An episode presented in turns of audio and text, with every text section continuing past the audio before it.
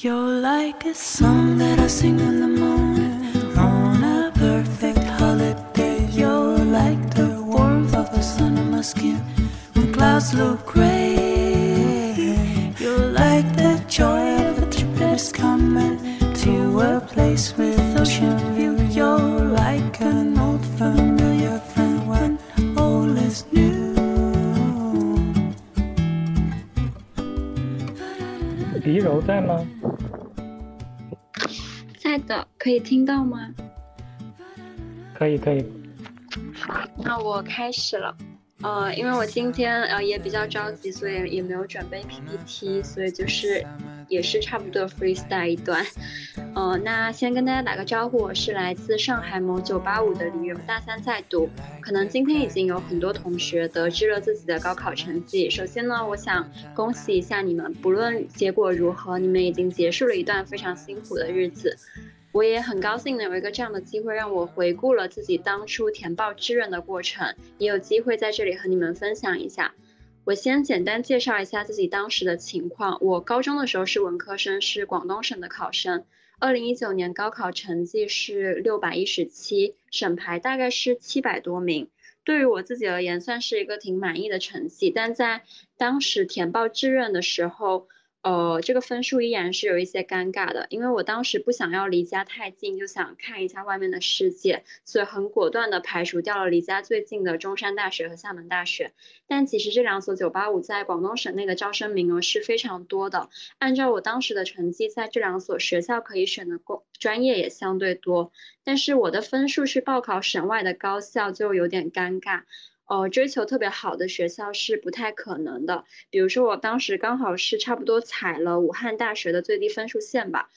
呃，所以我当时选校主要关注的是往年在广东省招生最低排位差不多是一千三文科的。呃，左右的高校就包括了一些中流九八五，比如说南开大学、四川大学、华中科技，或和我现在就读的华东师范，有一些比较好的或者说专业性比较强的二幺幺，比如说中政法、中传啊、央财等等。呃，但是不管选择哪一个省外的高校，由于省外的高校在广东省内文科招生名额经常是。一个专业不超过五个人，少的话可能只有一个或者两个名额，所以存在比较大的不确定性，就有了赌博的风险。呃，我当时高三一整年是非常想去中国传媒大学学新闻传播相关专业的，所以当时成绩出来上基本是一心认定自己要去中传读。如果按照我当时的分数去填报中传，我现在应该是在中传读广告。呃，所以呃，过于认定一所学校，也导致了我当时从出成绩到填报志愿截止的两周里，其实并没有怎么好好利用时间去了解和搜集其他学校、其他专业的信息，这让我在志愿截止前两天，其实处于一个非常被动的状态。哦，因为我是广东人，所以当时爸妈是认为觉得去北京太远了，而且他们更希望我留在广东省内，或者说就近读厦门大学，并且也觉得就是如果我可以去到九八五的话，为什么不去？呃，可以去到九八五的话，为什么要去二幺幺呢？所以我在填报志愿的时候是跟父母产生了比较大的分歧的，也是我呃唯一可能可能说是成长过程中唯一一次情绪比较激烈的和父母发生争吵吧，所以在。志愿填报截止的前一天晚上，我临时更改了志愿。当时和爸妈商量到了凌晨五点，最终将第一志愿重新更改为我现在所在读的华东师大。但是更改志愿的时候非常潦草，因为我当时还是非常想读新闻传播的相关专业。但是那年华师大在广东省招的新传就只招，它是新传大类，它只招一个人。尽管按照我当时的排位和分数，呃，看往年往年来看都是可以被招到的，但只有一个名额也意味着要承担非常大的风险，因为只要有一个人分数比你稍高一点，也填报这个志愿，你就会失去这个机会。所以我就成为了那个很不幸的倒霉蛋，就没有读到最理想的专业，呃，被我第二志愿也是我随手写下的一个志愿，就是法语录取了。所以大家听我的亲身经历，你们会发现我犯了几个错误。首先是我并没有很好的利用中间的两周时间去找不同的信息渠道了解相关信息。尽管我很清，我们都很清楚，说很多事情是要自己经历过才会醒悟的。有的时候过来人跟你说什么都没用，你还是会坚持自己的想法。但是我认为积极的去了解，呃，向多方了解信息是非常必要的。第二个错误是我在填报志愿的时候确实比较潦草，可以说是所有鸡蛋都放在一个篮子里，而没有仔细的考虑过说，如果这个篮子不可靠了怎么办？有没有 Plan B？对于出现在志愿栏上的每一个空，至少说前三个志愿就包括学校跟专业，我认为你们最好都是能够在深思熟虑之后再去填写，这样可能是一个相对稳妥，而且嗯出结果之后也容相对容易接受的呃一个结果。呃，那么就是问题来了，就是在得知高考成绩到志愿。截止志愿填报截止的两周时间里，到底可以做什么呢？要从哪些方面搜集信息呢？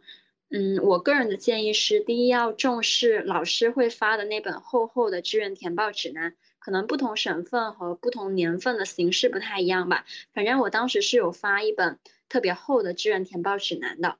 上面记录了很多呃今很多学校的今年的招生计划，以及往年各个学校各个专业的最低录取的分数线。呃，你们要特别注意的是，呃，专业招生名额分数还有排位。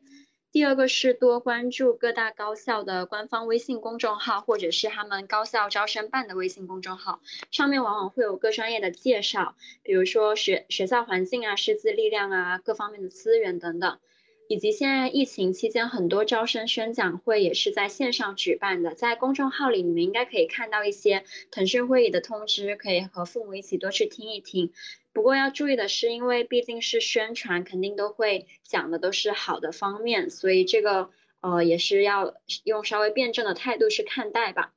呃，第三个渠道是微博、豆瓣、知乎这些平台，其实随便搜一搜都会有过来人分享就读体验。我当时其实是有看知乎的，就可以按照学校的大名，呃，比如说呃以我的学校为例是华东师范大学，你可以去搜它的英文缩写 ECNU 或者中文简写华师大、华东师大都搜一搜，可以了呃大概了解一下学校的整体氛围，甚至一些发生过的比较有争议的事情，你也可以。比较清楚这个学校是一个怎么样气质的学校。微博的话，可以利用超话功能去对应学校的超话，检索一下你所感兴趣的信息，或者说发一个微博呀。幸运的话，也可以找到直系的学姐学长，直接和你沟通是更方便的。另外一个渠道是，呃，因为。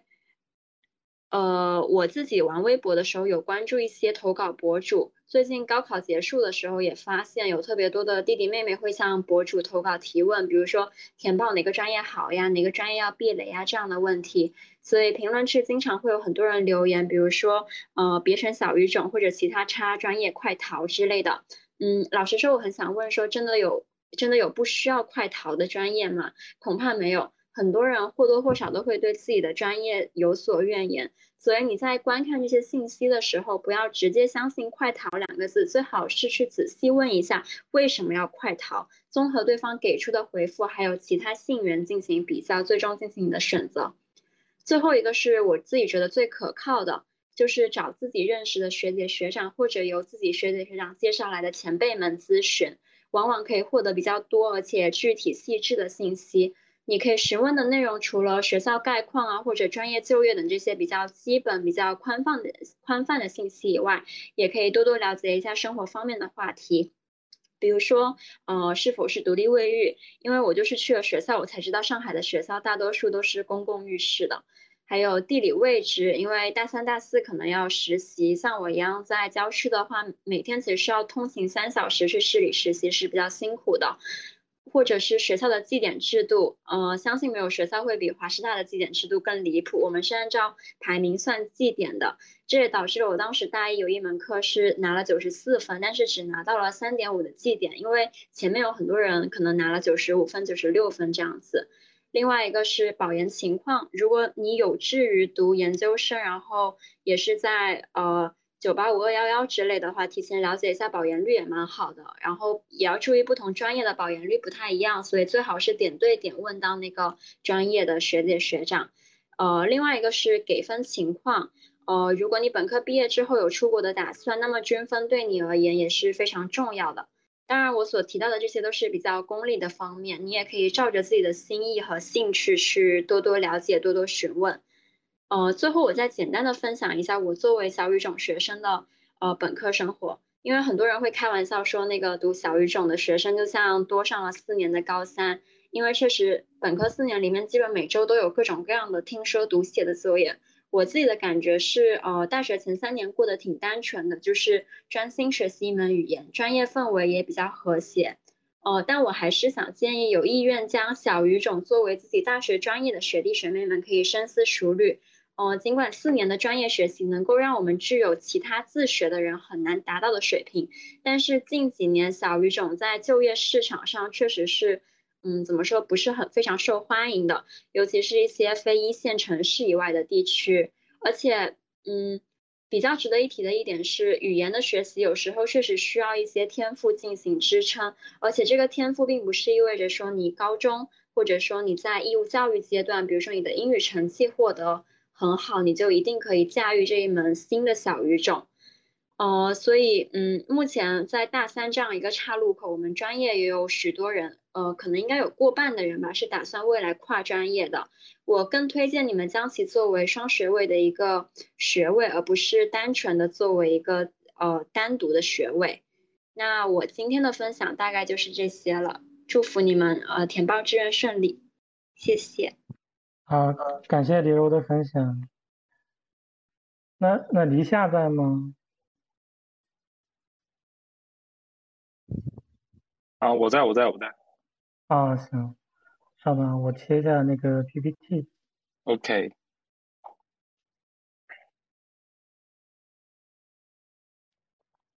嗯，好嘞。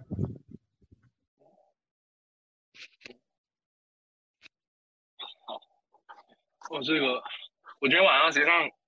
不能说是准备的很差，只能说是一点准备都没有。因为本来没有打算过来讲的，因为我们，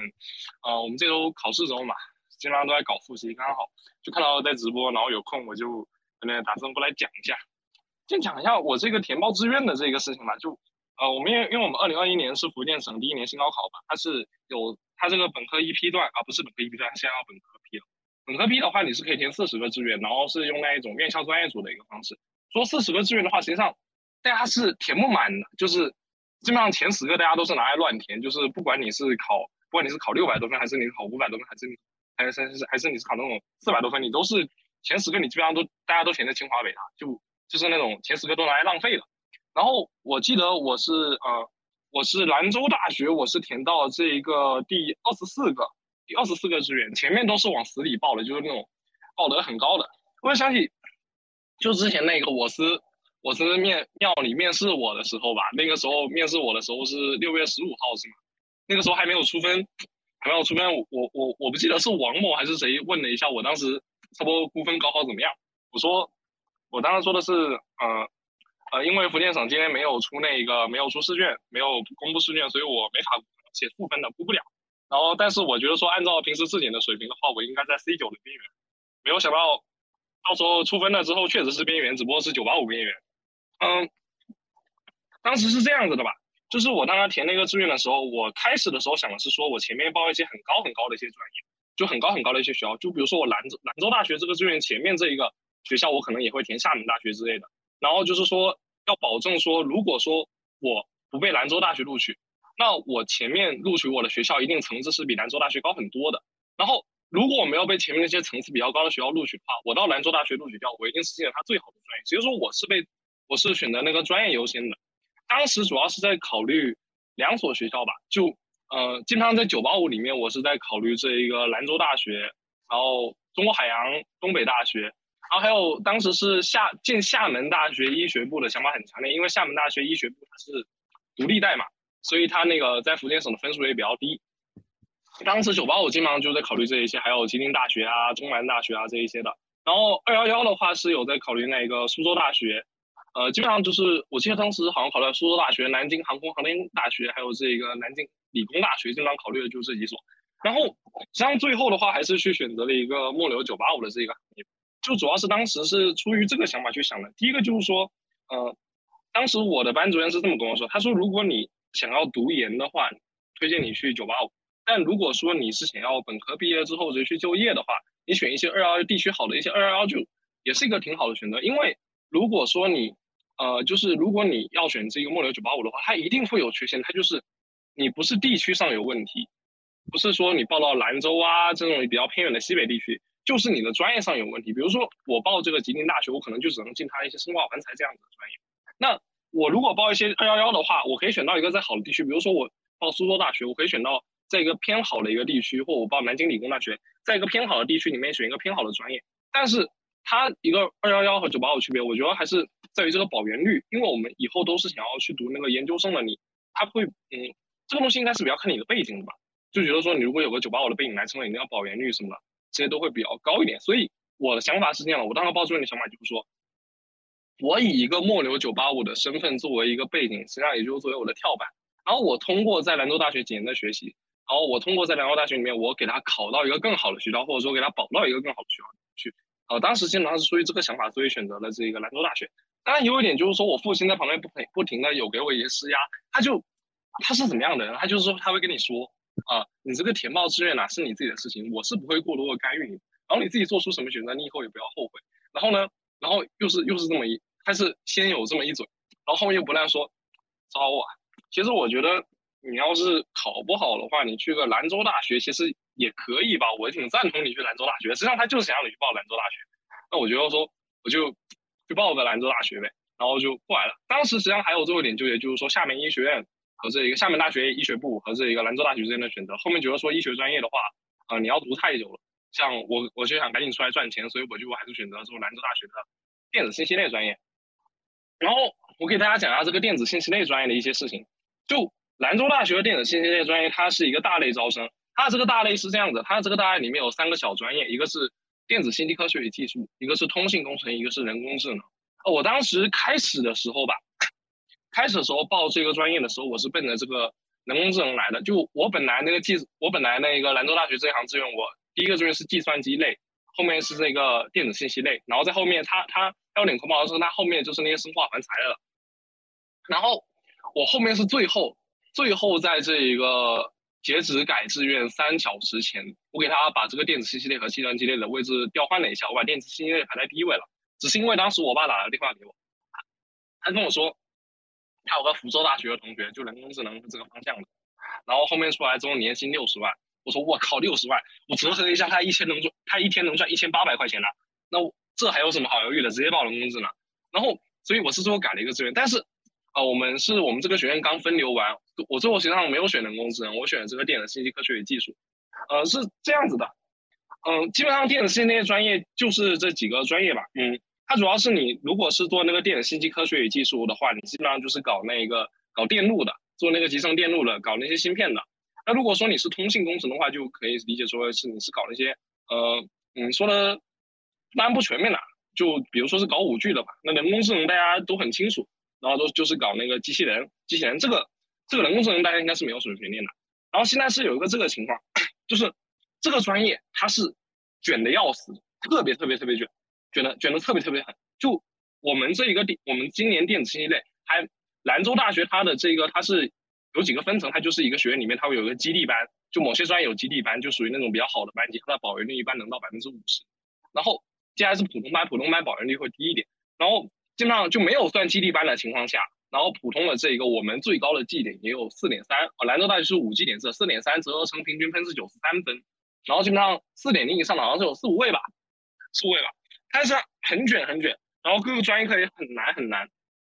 专业课都很难难，主要还是在呃基本上你要有很扎实的数学物理基础，然后你才能去跑得动你的电路，跑得动你的程序，然后它和计算机类的区别就是说。呃，我电子信息类我就更多，我会去搞那个硬件，而计算机类它就更多去搞那个软件，呃，基本上是这个大的区别是这样子。但是它的就业其实不会比计算机类好，因为你目前目不管是什么行业，你都需要计算机的人员。我说你一个银行，你也肯定需要搞一个数据库之类的一些系统啊，你肯定也是需要搞这些系统的。然后，但是你你肯定是要搞这个系统的，但是你一个银行里面它不需要，它可能不需要说我们这种电子信息，我们这种修电路的。所以如果说你为了一个更好的就业的话，我推荐你还去。去计算机系，当然计算机系的话肯定会更卷一点。然后像这种，嗯，因为兰州大学的话，它是这个情况，最后没有选择人工智能的，原因是因为人工智能它是一九年才，一八年教育部才批准建设的一个专业，就是说你一八年以前都是没有这个专业的，一八年以后才有这个专业。它名字很好听，但是学的东西实际上和和我们之前这个电子啊、计算机的也没有什么差别，就大家学的东西实际上差不多，但是它名字会好听很多，所以很多人都会去中种人工智能这个这个上面报。但是大部分大部分学校这个人工智能专业它都是没有名次的。然后但是嗯，这个兰州大学的话，它是它的通信工程是在二零一九年还是二零一八年评上了这个国家国家级重点专业。然后电子信息类的话，电子信息科学与技术的话是在。呃，今年才评上这一个国家级的这个重点专业，但是电子信息类它保研率、电子信息科学与技术它保研率啊，这些升学率会更高一点，所以我就选了电子信息科学与技术。哦，我前几天和我们专业课老师聊天的时候，我们专业课老师说到说，说前几年吧，就是通信工程是国家级重点，然后电子信息科学与技术是省级重点，所以他们一直他们这种电信的老师一直都觉得说，在这些他们那些通信的老师面前抬不起头来。但是就今年刚刚好前前两天刚把这个电电信类电信类的提到了国家重点了。然后，所以他们现在在那个通信类老师就可以昂首挺胸的走过去，然后，然后最后是介绍一下南大吧。南大之间，哦，我应该以前有跟这个河边录过几期播客，嗯，已经介绍过挺多。就在说一点之前没有讲过的，第一个就是南大的保研率的一个问题啊。南大的保研率的话，它是基本上是百分之二十多左右，二十多，呃，有个基本上九八五的一个水平吧。但是兰州大学它有个翠英学院，翠英学院是一个什么？翠英学院它不是说你。报的时候不是说你高考报名的时候你就可以进的，它是说你先报进来，然后你在那边学一年之后，然后翠英学院会发一个考试，然后你你如果要参加翠英学的话，你就可以去考。那它里面的话就是一些基础学科，就比如说数学啊、物理啊、化学啊这种，还有那种文史啊这种之类的基础学科。然后翠英学院它的特点是什么？它有着百分之百的保研率，而且是百分之百的外保率，百分之百的保研率，百分之百的外保率。像像我们这个电子信息类专业，电子信息科学与技术，它的班级的保研率的话，普通班级的保研率的话，大差不差不多在百分之十五左右。但是你那个翠英学院里面的班级，它就有百分之百的保研率。基地班的保研率的话，一般都是百分之五十。主要是翠英班他们是外保，他们是一定会保到其他更好的学校去的。那你是嗯，难道它本身内保的成分是占挺高的？然后，然后各个各个不同的专业保研率也是有区别的。像呃生物是生物嘛？就生生物生命科学与科学学院，他们的全院的保研率基本上也是在百分之五十左右，所以基本上就是说你认真，你大学你认真读一下，基本上你就有研究生上的上来这种，你不要挂科啊，然后你你那个绩点稍微卷一下都可以。那我们信息院的话，就信息科学与工程学院的话，就属于比较卷的这一种。然后兰州大学的话，也就是比较偏僻，但是它实力是有，它实力是因为它双一流，虽然说有点国家政策存在，它它是双一流 A 类，然后又有这些什么自主划线的一些研究生自主划线的一个资格，各。呃，名头上面名头上面还是套套的挺全的，基本上呃还是会比那些嗯在一些末流九八五里面还是算比较强的吧。但是他还是确实是末流啊，这个无可厚非，就菜就是菜，没有办法。嗯，感觉基本上能说的就是只有这些了啊。刚刚三千色老师在这个群里面冒泡啊，我就再聊一下这个三千二三千色老师的志愿填报故事，这个是很有警示性的。这个吧，他的志愿填报吧，他填了两次，他第一次是他自己填的，我我当时真的。很想揍他，因为，因为我和三千四老师，我们高考都不是考的英语，我们高考都是小语种小语种学生，我们都考日语。但是三千四老师他在报的时候，他在报这个志愿的时候，他填了一个宁波大学的中外合作，然后就被退档，因为他的那个中外合作是和英国方面合作，就英语语系你才能进的，然后他没有注意去看，然后他就退档了，退档了，因为他学的日语嘛，然后退了，啊，退档之后他很急啊，就。打电话跟我说，哎，耿昭，你有没有空啊？你就过来帮我填一下志愿呗。你帮过来帮我填一下志愿。我这个志愿你看一下，你能不能帮我这样？我说行，好兄弟。那你你你有你有你有问题，我肯定得去帮啊，对吧？然后我我就我就过去了，我就过去帮他填志愿，我就跟他拿那个书给他看，我说你这个就是这个中外合作被退档了，然后你就你不要再选这个东西啊，你就听我的。我我就给他填了几个福建福建本省内的一些高校，福建本省内的高校，对吧？我就说他他基本上在填一个福建本省内高校。结果这小子你知道吗？他在那个，他比我还狠。他在志愿填报前，我不知道什么时候就截止前，他又偷偷上号改了自己的志愿，就背着我改的，填了一所云南的学校。我根本就不知道这件事情，然后他就如如愿所偿，被那所云南的学校录取了。我当时我就很生气，我说你既然自己都对我想好了要填的学校，你为什么还要叫我过来填？你为什么你为什么要自己自己突然修改你的志愿？你填个福建本省的高校不好？这个大家公警示啊，基本上如果你是小一中考生，或者说你其他方面就是你体测那个体检方面有什么问题，你一定要去上到对，你一定要或者说你直接去打那个招生办的电话，你就去看，你就问他说，你们这个专业对我这个条件有没有什么特殊的要求？比如说我考日语，我有没有说我我我日语报你们这个专业不能报，或者说我生理班也不是，我有色盲啊、色弱这些啊，我能不能报你们这个专业？你一定要问清楚，不要到时候被退的。退档了之后就是一定会就是很麻烦的那种，而且你自己心里心理压力又大之类的。我今天就讲这一些，嗯，谢谢大家。啊，好好，嗯，那谢谢黎夏的分享。那个还有一位嘉宾，那个芥兰现在在吗？喂喂喂，请问听得到吗啊，吗？好好，哦，听得到，听得就到。嗯，好的。就我这边的话，总共是准备了三个问题，但是第二个问题的话，我觉得前面的就是，呃，很多小伙伴都已经讲得很充足了，就是关于转专业的事情。然后我在这儿的话，就不在这个问题上就是多加叙述。然后我就先讲一下我的第一个就是想讲的点吧，就是关于一个郊区学校的一个生活日记吧。嗯，就是我们学校的话，它其实是处在那个南京的偏南部的一个区域。那像我的话，我是作为一个外省的学生，我每次的话就是大概是坐飞机然后来上学。那南京的机场的话，它主要是在城市的北部，所以我们学校离机场大概就是处在一个四十多公里的这样一个距离，所以其实这样一个就是来上学这样一个路程的话，我觉得就是非常的麻烦，就是每次都是拖着个行李，然后要么就是花一百多块钱去打车，要么就是坐坐个两个多小时的地铁，然后去赶飞机这样的，就是在这一块上是非常让人劳累的。然后还有一个点的话，就是我们学校离市中心也是非常远的。像我目前的话，去到南京市中心，就是新街口那一附近的话，我大概坐地铁是需要花一个多小一个小时左右。说我之前就是跟庙里的人约饭，我们每次都是一些人在北边，一些人在南边，然后最后我们就选择在中间的新街口相遇，就是每次都是要坐一个多小时，然后才能跟小伙伴们一起见面，就是这个路程时间就是占太多了，就非常麻烦。然后还有一点不太好的就是我们学校周围的话是没有很多，就是文化文化设施的，像南京这边的博物馆，然后南京不是有双博物馆嘛？南京的呃南京博物院和南京博物馆，然后像南京图书馆这些，都都是离我们学校大概就是坐地铁都是会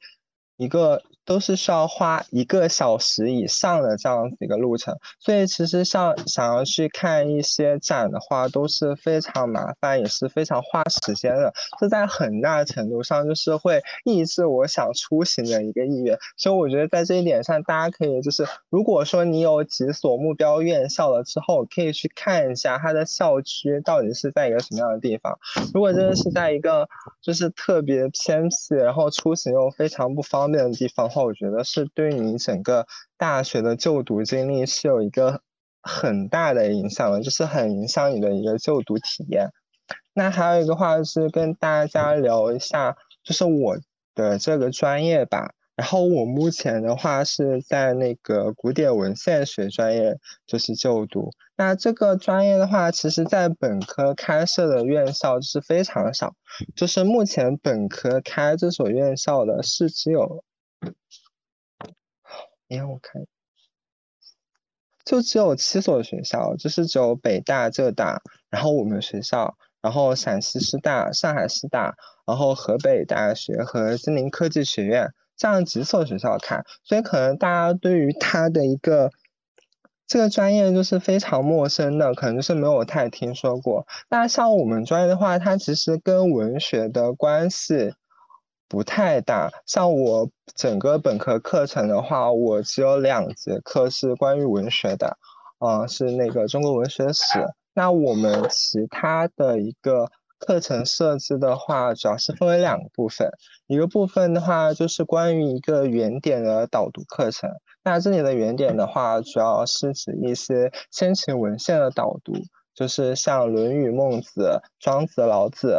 嗯，《左传》《诗经》，然后《史记》《汉书》这一些，就是可能就是如果你不是很喜欢这一些的话，就会觉得这些东西非常枯燥难懂的这些东西的导读。然后还有一些东西的话，就是呃，作为一个就是传统的汉语言文学的学生，他们也不会特别需要专精的去学的一些课程，比如说。音韵学、文字学、训诂学，然后教刊学、版本学和目录学，然后像这样一些课程，就是是我们专业会作为一个必修课，然后或者说是一个学分很重的一个选修课去开设的，就是大概是做这样一个，呃，我的一个专业的一个简单介绍吧。然后就是还要想给大家介绍，就是，呃，因为我最近不知道为什么我的一些自媒体的那些账号就会给我推一些像，呃，跨考就是中文啊，或者说自己就是在选专业的时候，就是要不要选择就是中文系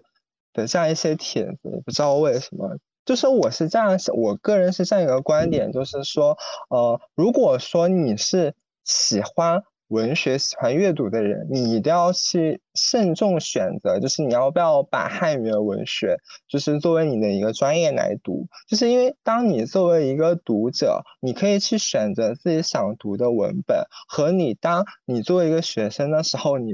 像汉语言文学它的课程设置的话，是不仅是包括文学方面的设置的，像我们学校的话，在文学方面是有古代文学、现当代文学、外国文学。就是这样一些传统的文学课的设置，那它其实还有一些语言学的设置，就是像现代汉语啊、古代汉语啊，然后语言学纲要啊，以及像我刚刚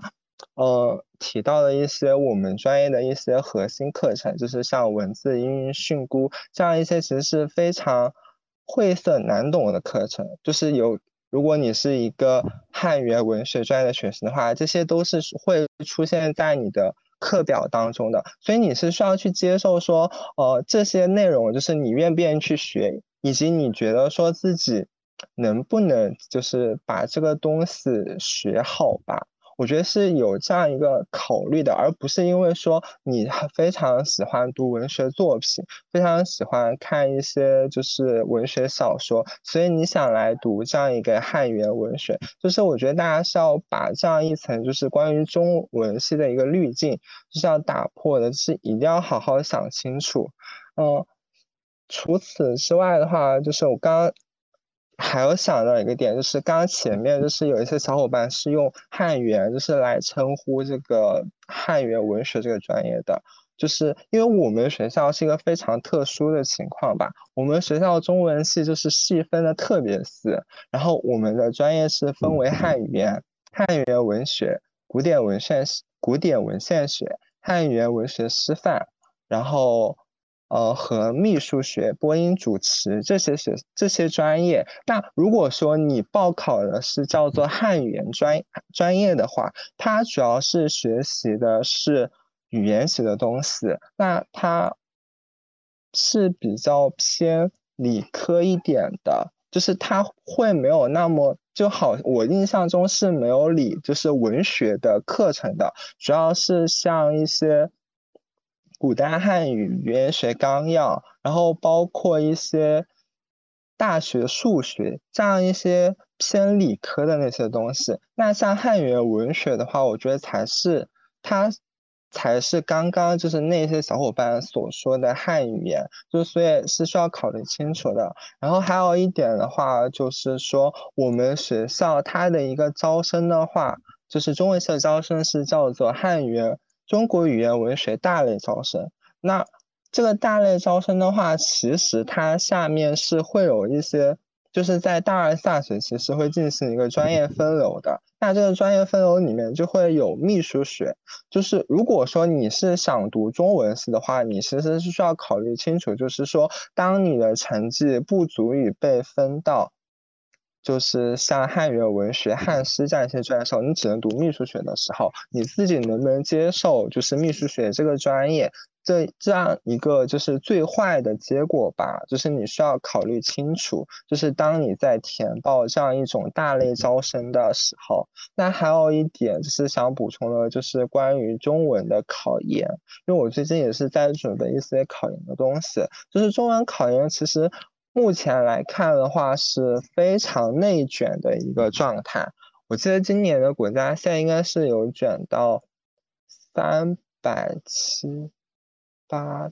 三百七十多的样子。那像我们学校，我知道是我们专业的话，今年是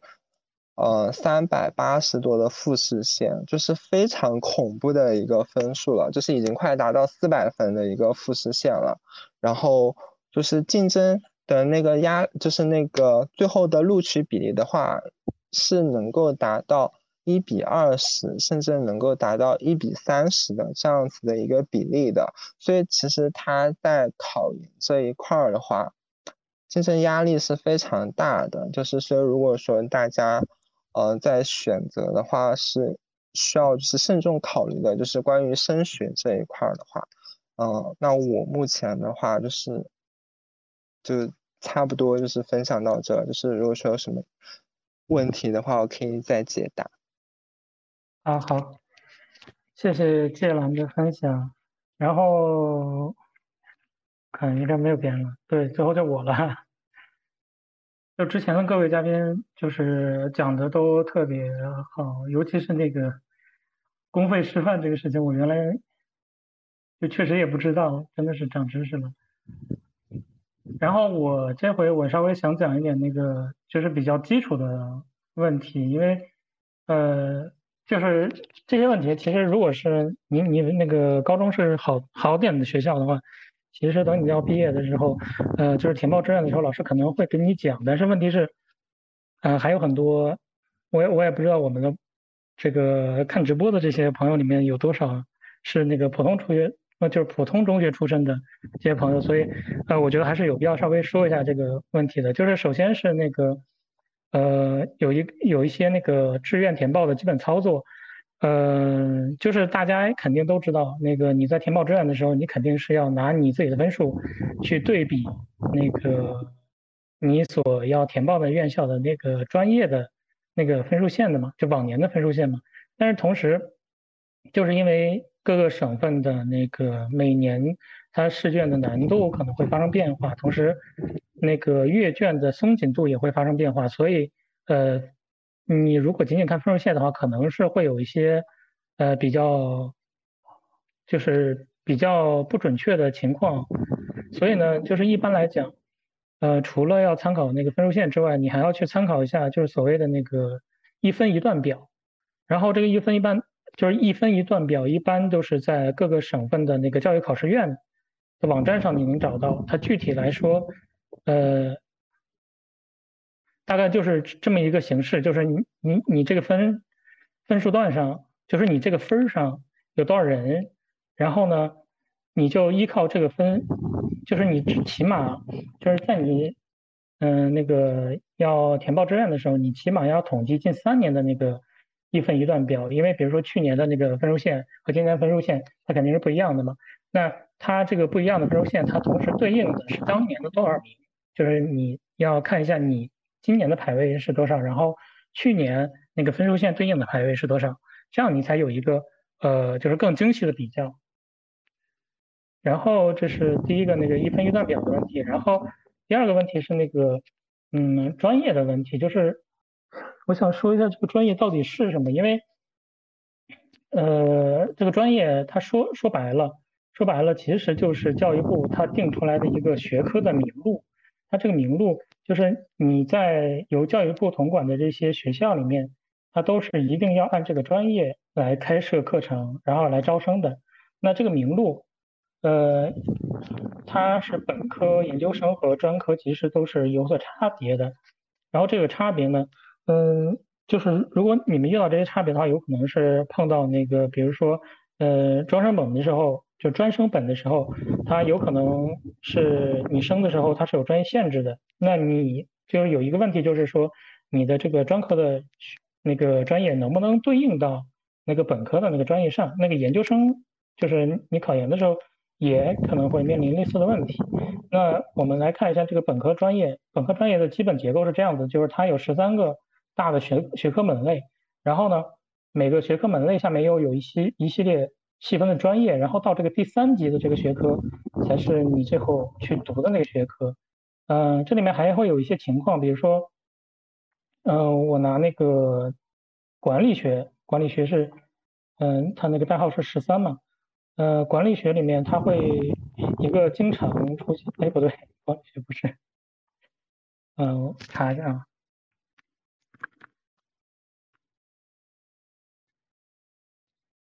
十二的这儿，就是有一个比较在那个志愿填报书里面会很常见的那个工商管理类，就是它工商管理类的意思就是它一它有一个大类的招生，你进去之后。他可能在什么大一结束大二的时候再给你分流，分分成什么工商管理啊、市场营销啊、会计啊，他他会会有这样的，就是那个志愿填报书上那个什么什么类那种单例招生，基本上就是这个意思。然后这是那个本科的专业目录，专业目录呢就是可以在那个教育部的网站上其实是能查到的，就是基本上是有一些什么专业，大家就能看到了。然后呢，那个专科的专业，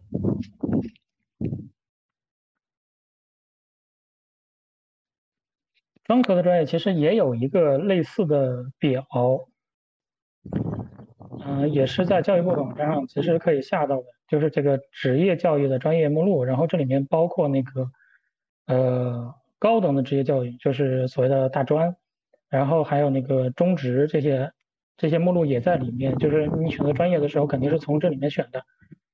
呃，然后呢，那个这这些专业它具体来说，就是你选了这个专业之后，你到底是学什么呢？这个就涉及到一个问题，就是这个专业下面你选择了这个专业之后，你是要学一门门课程的。它这个基本基本的机制就是说，这个你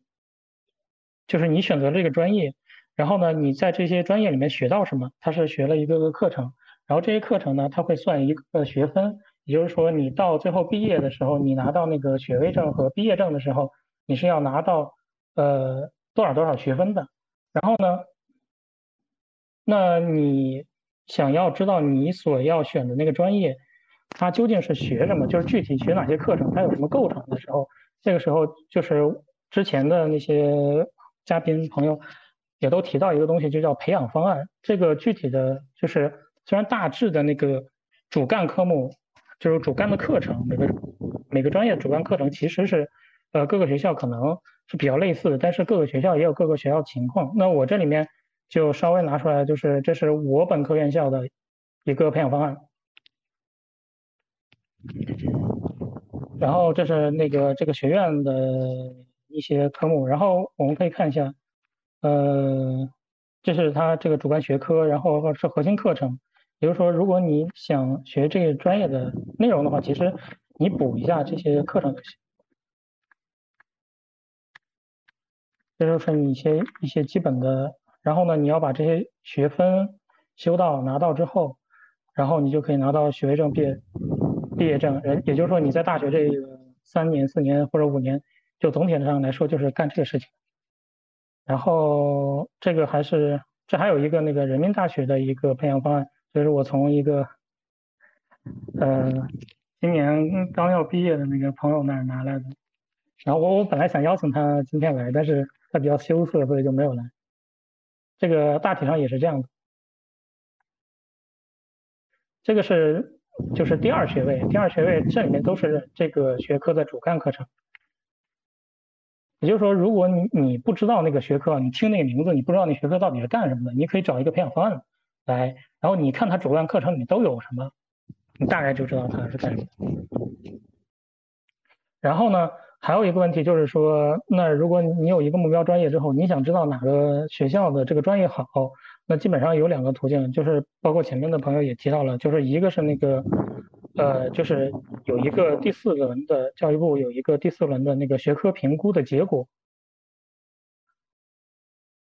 这个是在这个学位与研究生教育信息网上可以查到，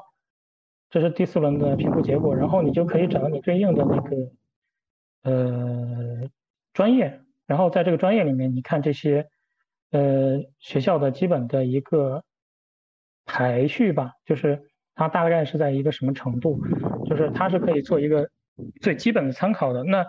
这些学校它为什么在这个名单里面呢？就是它是有一般来说它是有博士点的，就是这个专业这个学校的这个专业它是有博士点的，然后有一部分也有，就是有一部分是仅仅有硕士点的，它就会参与这个评估。呃，所以呢，就是如果你你看到一个专业在一个学校里面，你想判断这个专业在这个学校里面好不好，或者说就是它它有没有相应的学科资源的话，呃，就是一个是你可以看这个就是第四轮这个学科评估的结果，另一个就是你可以去那个研招网上，就是哎，这个研究生招生信息网上。你去查这有专业库和院校库嘛，就是你可以去查，呃，这个学校的相应专业有没有硕士点或者博士点。就一般它有硕士点和博士点的话，也就是说，相对来说这个学校里面这个学科的资源，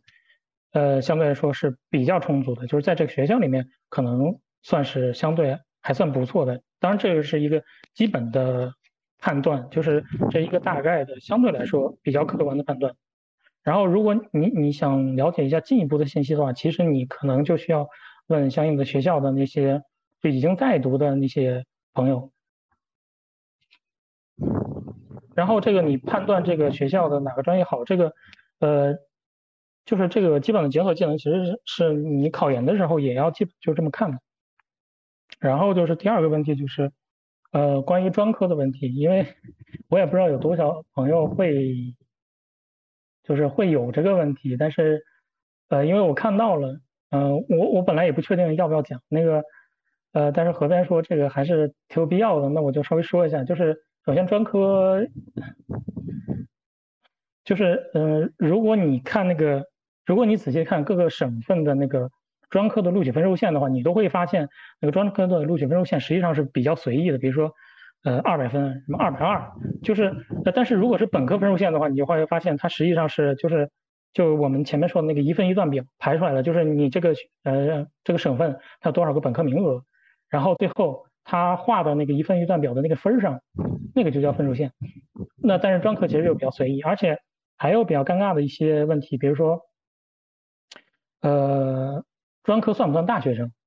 那实际上专科是算大学生，就是你专科生其实是算大学生，但是很多本科生，呃，并不认为专科生是大学生，然后社会上也会，呃，不觉得那个你你读专科就是大学生，这是一个身份认同的尴尬。还有一些就是，呃，就是那个我今天刚刚去查了一下那个国家统计局统计二零二一年的那个教育的数据，它年度数据嘛，然后实际上你能发现就是。应届的专科毕业生的数量其实是比本科应届毕业生的数量少的，所以专科在各种意义上实际上都是一个比较不受重视的呃状态和身份，而且呢，呃，就是如果你经常关注社会新闻的话，会经常会发现有那种丑闻，就是呃，你一个专科院校或者说职校的老师，呃，他理论上他是带着这些学生去某个企业、某个公司去。实习，但实际上呢，呃，那个老师拿拿了钱，然后拿了钱之后呢，就等于说让这些学生说是实习，实际上去打白工，就类似的丑闻其实是很多的。所以，嗯，就是虽然虽然可能现在由由于政策提倡，那个大家对这个职业教育有一些美好的想象，但是，呃，就是总体上来说，就是能不读专科也尽量不要读专科。那如果你不读专科的话，其实，呃，有。就是有两个途径，一个就是复读，就是复读的话，你可能就要找一个比你现在就是比你高三的时候读的那个高中要好一点的学学校，然后你复读一年，然后你就是原来是专科，后来复读一年之后上上了本科，那这样其实也是比较划算的。因因为如果如果你你你原来学校本来就好的话，或者说。对吧？你你家庭有相应的什么文化资本、经济资本的话，你可能就一开始就不至于读专科了嘛。所以，就你可能复读的时候，你要找一个更好的学校。另一个途径就是升本，或者说转本，就是你到专科大三的时候，大三毕业的时候，这一他会有一个升本或者说叫转本的考试。然后你考完之后，你就可以到了一个就是你所在这个院校，就是专科院校的这个本省的，呃，你可以升到一个本省的一个本科院校，再读两年。这样的话，就是无论你复读，你复读就是等于等于，呃，你从专科，嗯，变成本科，就是你多复读花了一年，然后本科在四年，就等于说你花了五年嘛。然后如果是升本的话，就等于说你大专上三年，然后你升本了之后，你还要再读两年，这样的话就同样是五年。但是有一个很关键的问题，就是如果你想要升本的话，他在呃学校选择的时候，你也有一些事情需要注注意的。就是为什么说之前我说那个专科的地位比较尴尬，原因之一就是在于，呃，就是连专科就专升本的考试，其实在各省都不是很受重视的。就是反正你经历过高考，你就知道那高考是多么严格、多么严苛。然后你辅导资料，那那就是你各个年年度的辅导资料都有给人给你整理好，呃，就是恨不得喂到你嘴里那种状态。但是呃，如果你你想复习专升本考试的话，其实还是不是那么。就是首先这个考试没有那么透透明，然后那个流程呢，呃，你好像也没有办法特别了解，然后相关的资料呢，你好像也不是那么容易获得。就总之来说呢，各种意义上透露着一副好像相比于高考来说不正规的感觉。呃，而且专升本有一个特别，就是相对来说比较严苛的要求，就是说，嗯，你升的时候你只能在本省，就是你这个专科院校。所在的这个省来选择本科院校去升，这样的话，也就是说，如果你未来是奔着升本走的话，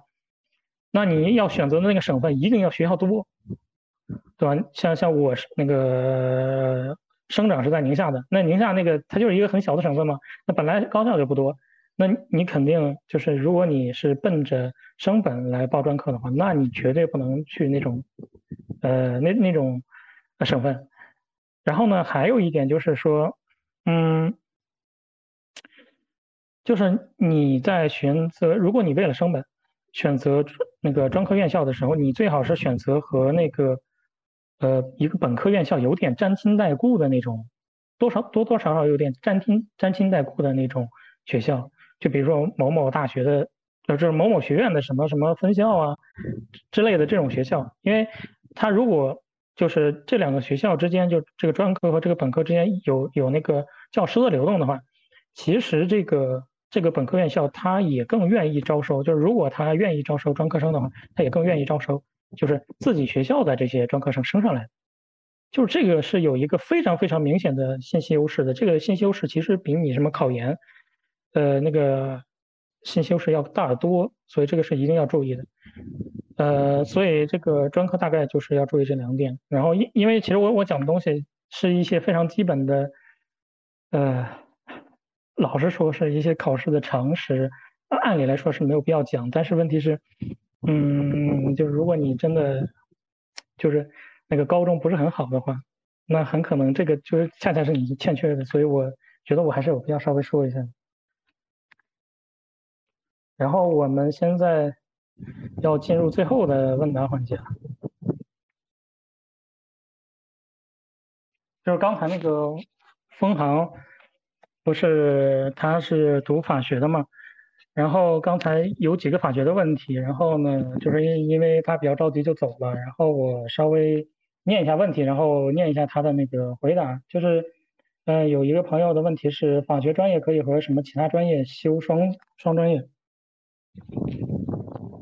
然后他还备注了一下，说可以参参加法考的那种。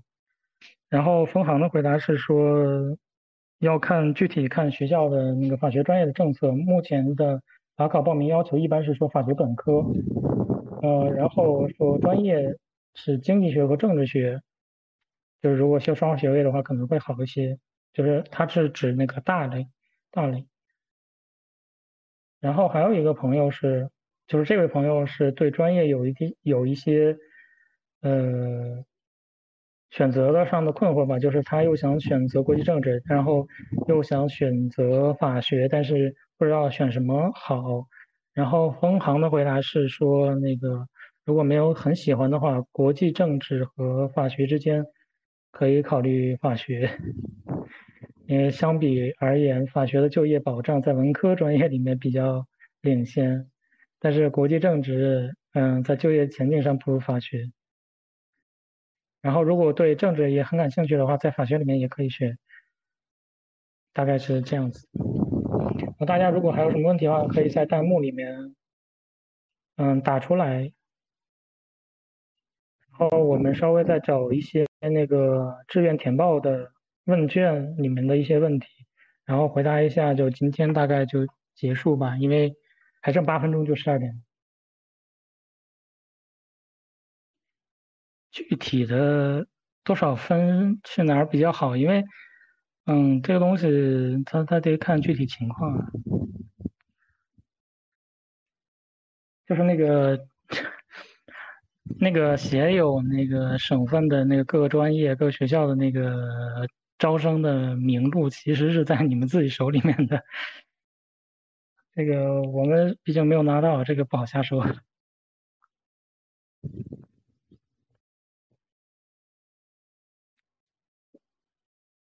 呃，西云，你是有什么想说的吗？哦，我那个补充一点吧，我看那个，哦，这儿有个问那个师范类排名，应该是就是那个位次吧，今年会上升吧？我我是感觉应该会有所上升，嗯，但是上升的那个幅度不至于很大，嗯。还有我就是说志愿填报那个问题啊，一般来说，呃，就是如果说大家问的比较广泛，问比如说问哪个学校怎么样，哪个专业怎么样，或者说你考多少分儿，然后怎么填比较好，这其实，呃，这个问题这种问题的话都比较笼统，因为呃志愿这个最总最主要的是关乎你们自己，这不是我填志愿是嗯就是考生大家自己填志愿，你可能要考虑的几个点。就是越就是考虑的越详细越好，比如说你到底想干什么？你是倾向于就业，还是说倾向于一直深造搞学术？嗯，还有就是说你呃家里条件怎么样？嗯，还嗯还就等等等等，就是各种各样的综合因素吧，就是你的需求和你的呃那个。呃，你的需求，你主观的需求，你的客观的条件，还有你所够能够报的学校，这些东西，反正都考虑清楚以后，嗯，然后这最终下决定的，呃，是你你你们自己，明白吗？嗯，呃，还有一个问那个什么，呃，师范类中文系专业会升不升？反正我。推测估计目前今年这个趋势还是是会升的，然后应该没有其他问题，没有其他问题，闭麦了。啊，我看这问卷，我看到好多，就是还还没上大学就准备考公务员了。哎，一般这种就家长嘛，一般大高中生主要都学习去了，其实对于自己想做啥那些，呃，都比较迷茫。然后，所以，所以就填报志愿这期间，嗯，我觉得我 我们直播肯定不是说帮你下一个决定，就是更多是教给你一种方法，就是你要尽可能的收集呃各种各样的信息，然后弄清楚自己目前到底想要。做些什么，呃，然后就是就至少说，哎，我我觉得填的志愿也不一定就说一定不会后悔，但至少说，嗯，你能够接受的一个结果吧，反正最终达到这样一个目的，我觉得就就行了。嗯，然后还稍微有一个问题是问近年比较大热的专业，比如新闻学、传播学、广告，就是新传这类的。如果是在并不发达的省份，比如说江西，然后说省内的一般普通高校里面学习，是不是不太靠谱？还是建议，呃，这些普通小孩选择一些比较老牌的专业？这位嘉宾能回答一下吗有关新传，嗯。哦，我觉得这个时候应该让大家去看公众号上的那篇关于怎么具体选选志愿的那个文章，因为大家问的问题都就是太宽泛，然后你也没有具体说你想要什么，你你喜欢什么，你不喜欢什么，你想要报哪一个学校，然后是这样，然后那个新传，新传也不叫大热吧，新传应该是。根据过往几年互联网公司他们的对于那种就是啊宣传，然后呢或者是呃做公众号运营啊这样的一种需求的增加有关的，所以它并不是说突然一下就大热。当然你要是想要看的话，你也会发现可能往后再推几年，互联网公司可能就不需要那么多人，也就是说那有可能意味着新传这个专业它本身就不是。就不会继续热这样的热下去吧。但是新传它会有一个问题，就是如果大家想要，呃，本科生毕业之后就去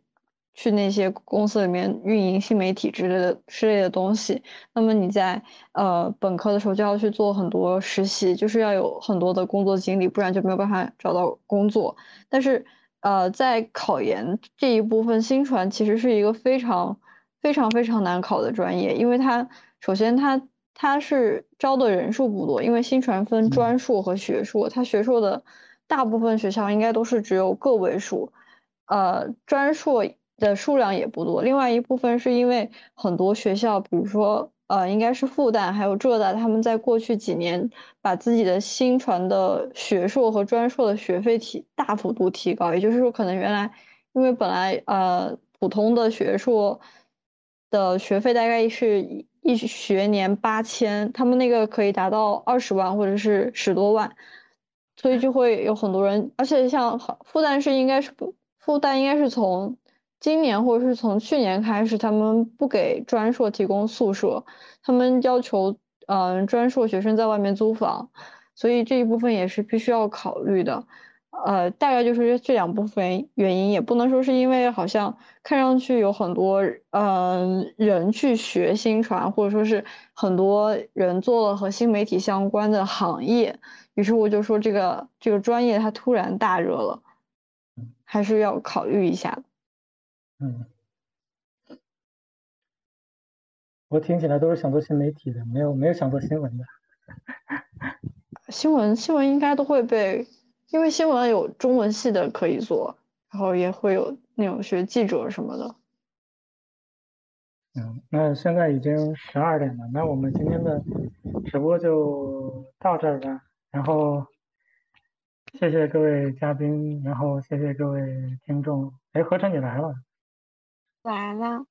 对，然后我们到时候会把这个回放放到我们的 B 站上面。就是这个偷偷发小视频的，